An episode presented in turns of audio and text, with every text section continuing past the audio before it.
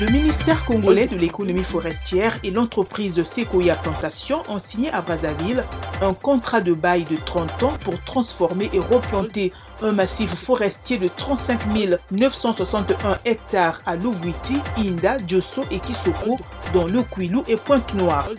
Le preneur va payer un loyer annuel et une autre redevance forfaitaire annuelle destinée au fonds de développement local. Sequoia va travailler aussi avec les communautés riveraines dans la fibre, l'alimentation et le biocarburant, selon les dépêches de Brazzaville. Au Nigeria, le coût du nettoyage de la pollution causée par des décennies d'exploitation pétrolière dans l'état de Bayelsa, dans le sud-est, est estimé à plus de 11 milliards d'euros selon un rapport d'enquête publié ce mardi. Ces fonds serviront à assainir les sols et l'eau potable, réduire les risques sanitaires pour les populations et restaurer les forêts de mangroves. La commission appelle Shell et Eni, qui y exploitent, à payer une partie de cette somme.